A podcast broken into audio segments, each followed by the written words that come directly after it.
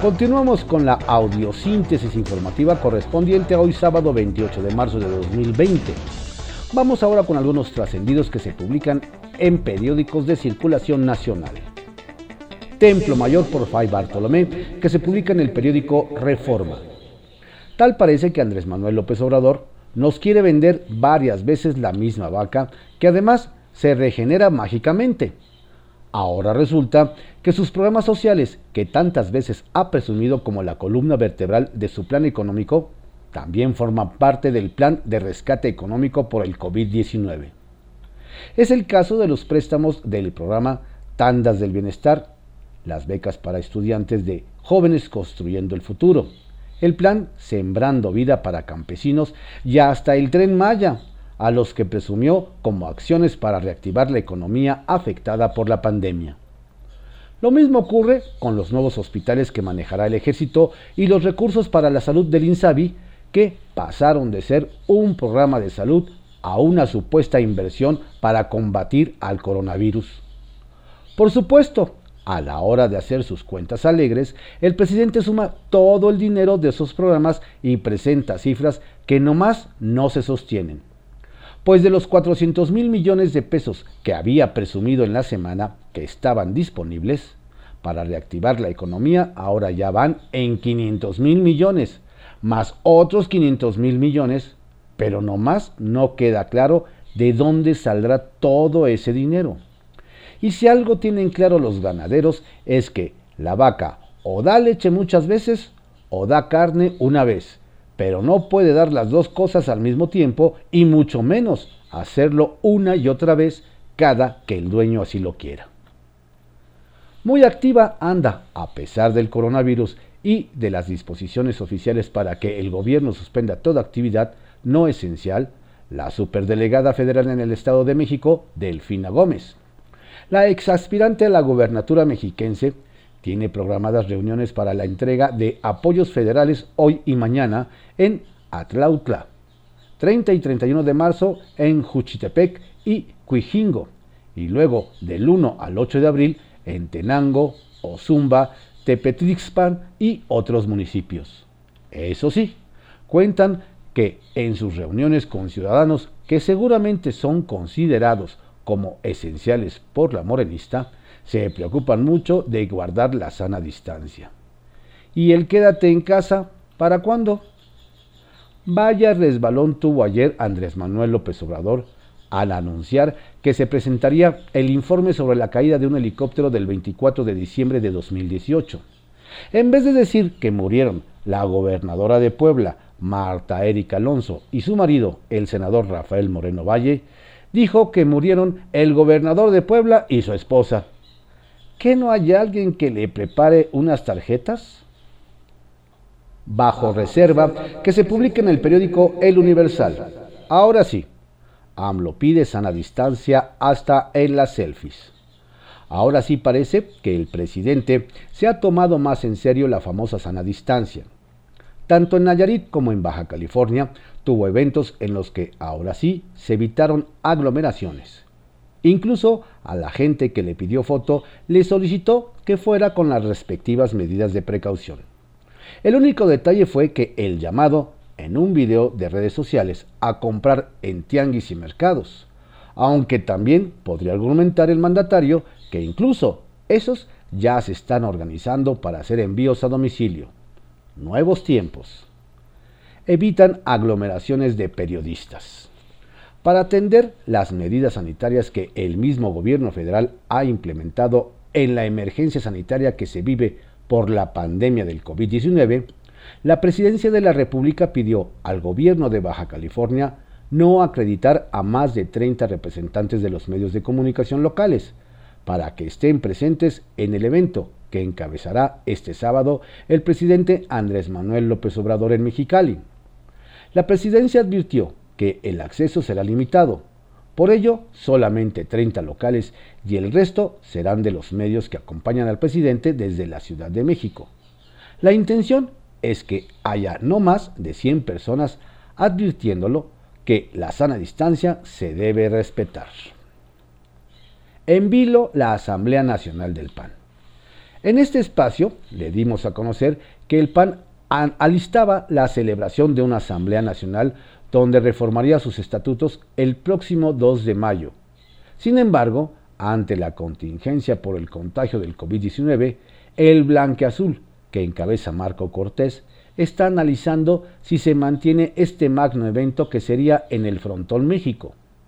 Nos cuentan que el PAN ya canceló sus asambleas estatales para evitar aglomeraciones y nos describen que en los próximos días se tomará una determinación final con base en cómo avance la crisis del coronavirus. Agua, otro frente en la pandemia. Entre la presión del cumplimiento del Tratado de 1994 entre México y Estados Unidos sobre el intercambio de agua, la Conagua emitió un comunicado en el que decía que los gobernadores y la mayoría de los usuarios estaban de acuerdo para tomar una parte del flujo del agua de la presa La Boquilla en Chihuahua, para subsanar un poco de la deuda que tiene nuestro país. Sin embargo, esta medida provocó la molestia de usuarios agricultores a quienes al parecer no les preguntaron y antier incendiaron algunos autos. Ante esto, la Comisión Nacional del Agua decidió regresar el flujo del agua de esta presa.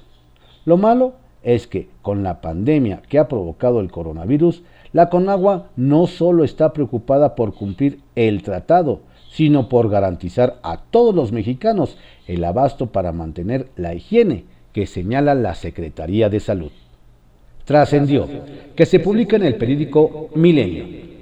Trascendió que la hora más oscura, como tituló el diario italiano La República en una edición reciente, parece haber llegado al planeta, al menos en términos económicos, pues a la declaratoria formal de recesión del Fondo Monetario Internacional se suman algunos datos de la OUDE que dirige José Ángel Gurría, como que el confinamiento implicará daños en sectores que aportan hasta un tercio del Producto Interno Bruto de las potencias y que el golpe al turismo es de 70% de su actividad. Un panorama desolador. Trascendió que con la publicación de un acuerdo en la edición vespertina del diario oficial de la Federación ayer, la secretaria de la Función Pública, Irma Heréndira Sandoval, aclaró dudas después de la espontánea instrucción del subsecretario de Prevención y Promoción de la Salud, Hugo López Gatel, de suspender actividades en las dependencias federales y hacerlas desde casa. Ahora sabemos que los titulares de cada dependencia definirán las funciones esenciales y los empleados encargados de la ejecución, que no podrán aplicar el home office. Trascendió que el consejero presidente del INE, Lorenzo Córdoba, sostuvo una reunión con el secretario de Salud, Jorge Alcocer, a la sazón presidente del Consejo de Salubridad General para evaluar la situación por la emergencia sanitaria a causa del COVID-19 y definir la viabilidad de aplazar las elecciones de Hidalgo y Coahuila como han propuesto varios partidos, por lo que será en los próximos días cuando se tome la decisión.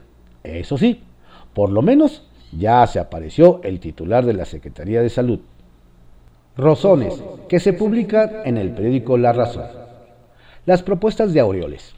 Antes que cualquiera de sus homólogos, el que se apuró a definir lo que requieren las entidades federativas para hacer frente a la contingencia fue Silvano Aureoles, el gobernador de Michoacán.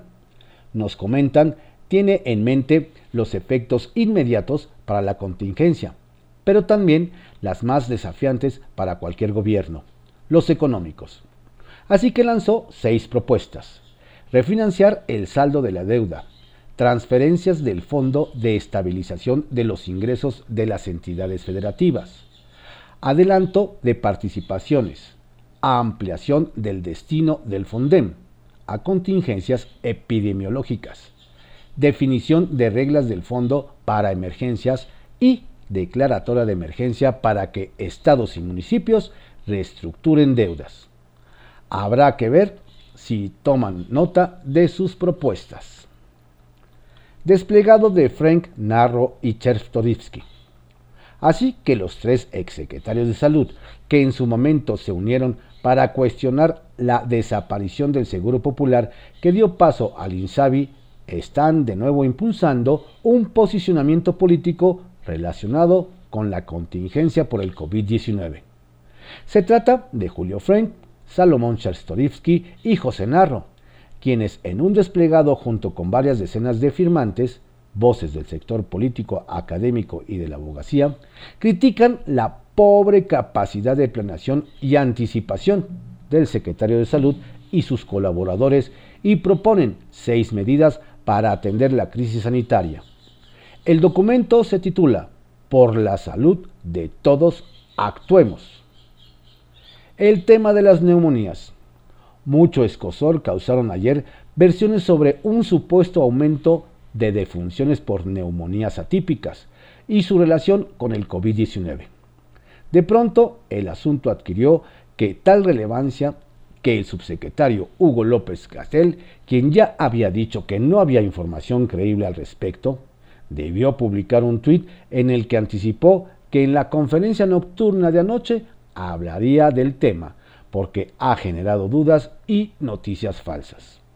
El problema es que no asistió, lo cual impidió que se disiparan tanto las dudas que pudieran ser eventualmente legítimas como el ruido y la desinformación.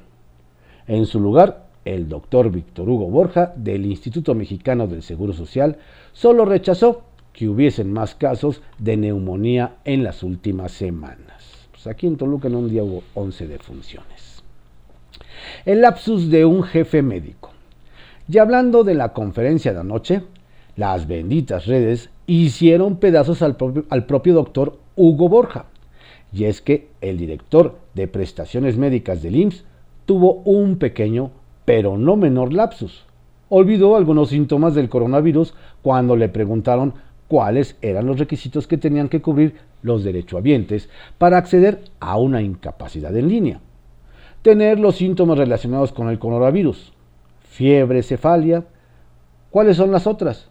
Tuvo que preguntarle al director de información epidemiológica, Cristian Arturo Zaragoza, quien estaba a su lado, y le sopló odinofagia, Borja agregó, y tos y algunos de los otros síntomas las damos por incapacidad.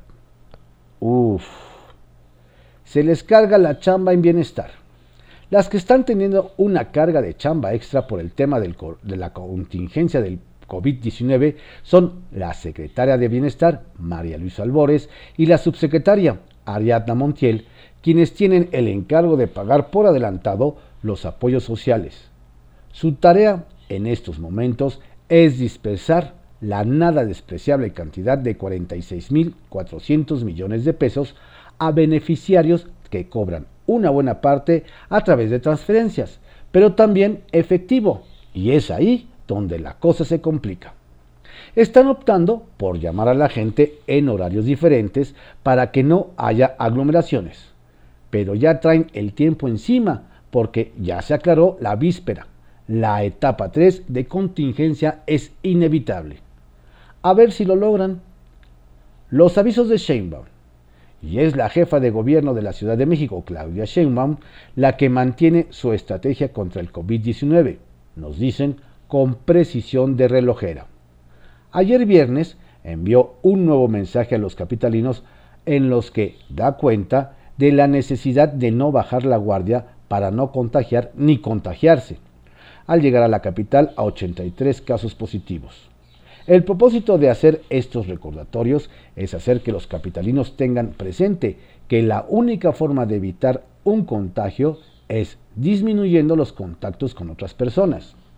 La experiencia hasta el momento apunta a que son las grandes concentraciones urbanas las que pueden ser más susceptibles de propagar la enfermedad. Aunque los casos sigan aumentando, los efectos de guardarse ahora tendrán un reflejo dentro de 15 días. Frentes políticos que se publica en el periódico Excelsior. 1. Desentonados. Algo que no concuerda está sucediendo al interior del Tribunal Electoral del Poder Judicial de la Federación. Mientras Felipe Fuentes Barrera, presidente del tribunal, genera medidas para salvaguardar la salud del personal de esa institución y garantizar el acceso a la justicia, dos personajes que siempre le han llevado la contraria, pretenden boicotearlo, pues colaboradores exponen la salud de todos sus trabajadores, obligando a sesionar en vivo sin importarles la pandemia mundial. Desobedecen las medidas de restricción emitidas por el propio tribunal, la Organización Mundial de la Salud, la Secretaría de Salud y hasta del propio gobierno capitalino. ¿Qué se creen estos inconscientes como para exponer de esa manera al prójimo? Nada hay más valioso que la vida. Háganselos entender. 2. Unidos y fuertes. Los gobernadores de Coahuila, Miguel Ángel Riquelme, Nuevo León, Jaime Rodríguez, y de Tamaulipas, Francisco García Cabeza de Vaca, anunciaron acciones coordinadas en el combate a la pandemia del coronavirus a través de incrementar las pruebas de detección, contener el, cruce de paisanos en Semana Santa y unir recursos para atender la contingencia sanitaria. Riquelme indicó que los secretarios de salud de las tres entidades trabajan en analizar los métodos de detección masiva para actuar en conjunto además de orientar los recursos que se han destinado a la contingencia para fortalecer el sistema hospitalario de cada entidad. Ronda por sus mentes la idea de cerrar en la frontera a Estados Unidos, o como quien dice, el mundo al revés, y todo por el temor al contagio. 3. En líos. Familiares de los reos se manifestaron en los accesos a la cárcel de Atlacholoya, Morelos, para exigir ver a sus familiares luego del traslado de 30 reclusos.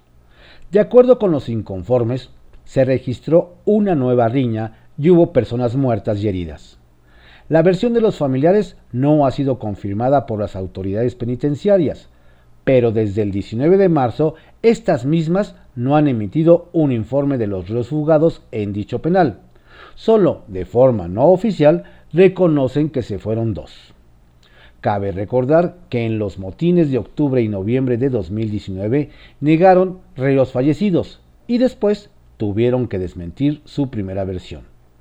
Cuauhtémoc Blanco, gobernador estatal, tiene más problemas que salvar a su jefe de gobierno José Manuel Sanz de las acusaciones de corrupción que le pesan. 4. Consejo a tiempo.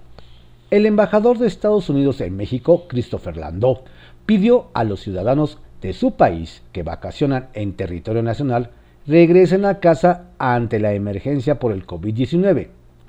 El diplomático recordó a sus compatriotas que bajo las actuales circunstancias no deben viajar porque muchos vuelos han sido cancelados y las fronteras fueron cerradas alrededor del mundo. Si eres un turista estadounidense en México o en cualquier otro país, te exhortamos a que regreses a casa, indicó Lando e instó a sus connacionales que residen en México que analicen su situación personal. En caso de requerir asistencia especial por parte de Estados Unidos, de acuerdo con su nivel de riesgo ante la pandemia. El mapa de calor de Estados Unidos sobre COVID-19 es de terror y todavía hay quienes siguen en las calles. 5 inconformes. Para el PAN, el gobierno federal trata de ocultar la verdad sobre las muertes de Rafael Moreno Valle y Marta Erika Alonso Hidalgo, quienes perdieron la vida junto con otras tres personas cuando se desplomó el helicóptero en el que viajaban.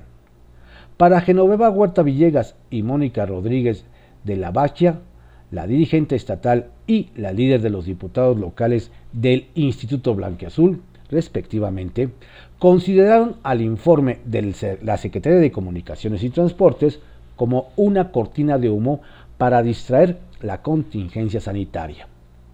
Para Huerta Villegas, la conclusión de la dependencia federal tiene argumentos inverosímiles, poco creíbles, por lo que opinó que la SCT aprovecha la pandemia del COVID-19 para confundir a los mexicanos, principalmente a los poblanos algo es seguro.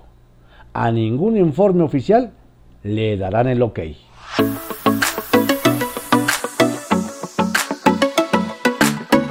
Estos fueron algunos trascendidos que se publican en periódicos de circulación nacional en la audiosíntesis informativa de Adrián Ojeda Román, correspondiente a hoy sábado 28 de marzo de 2020.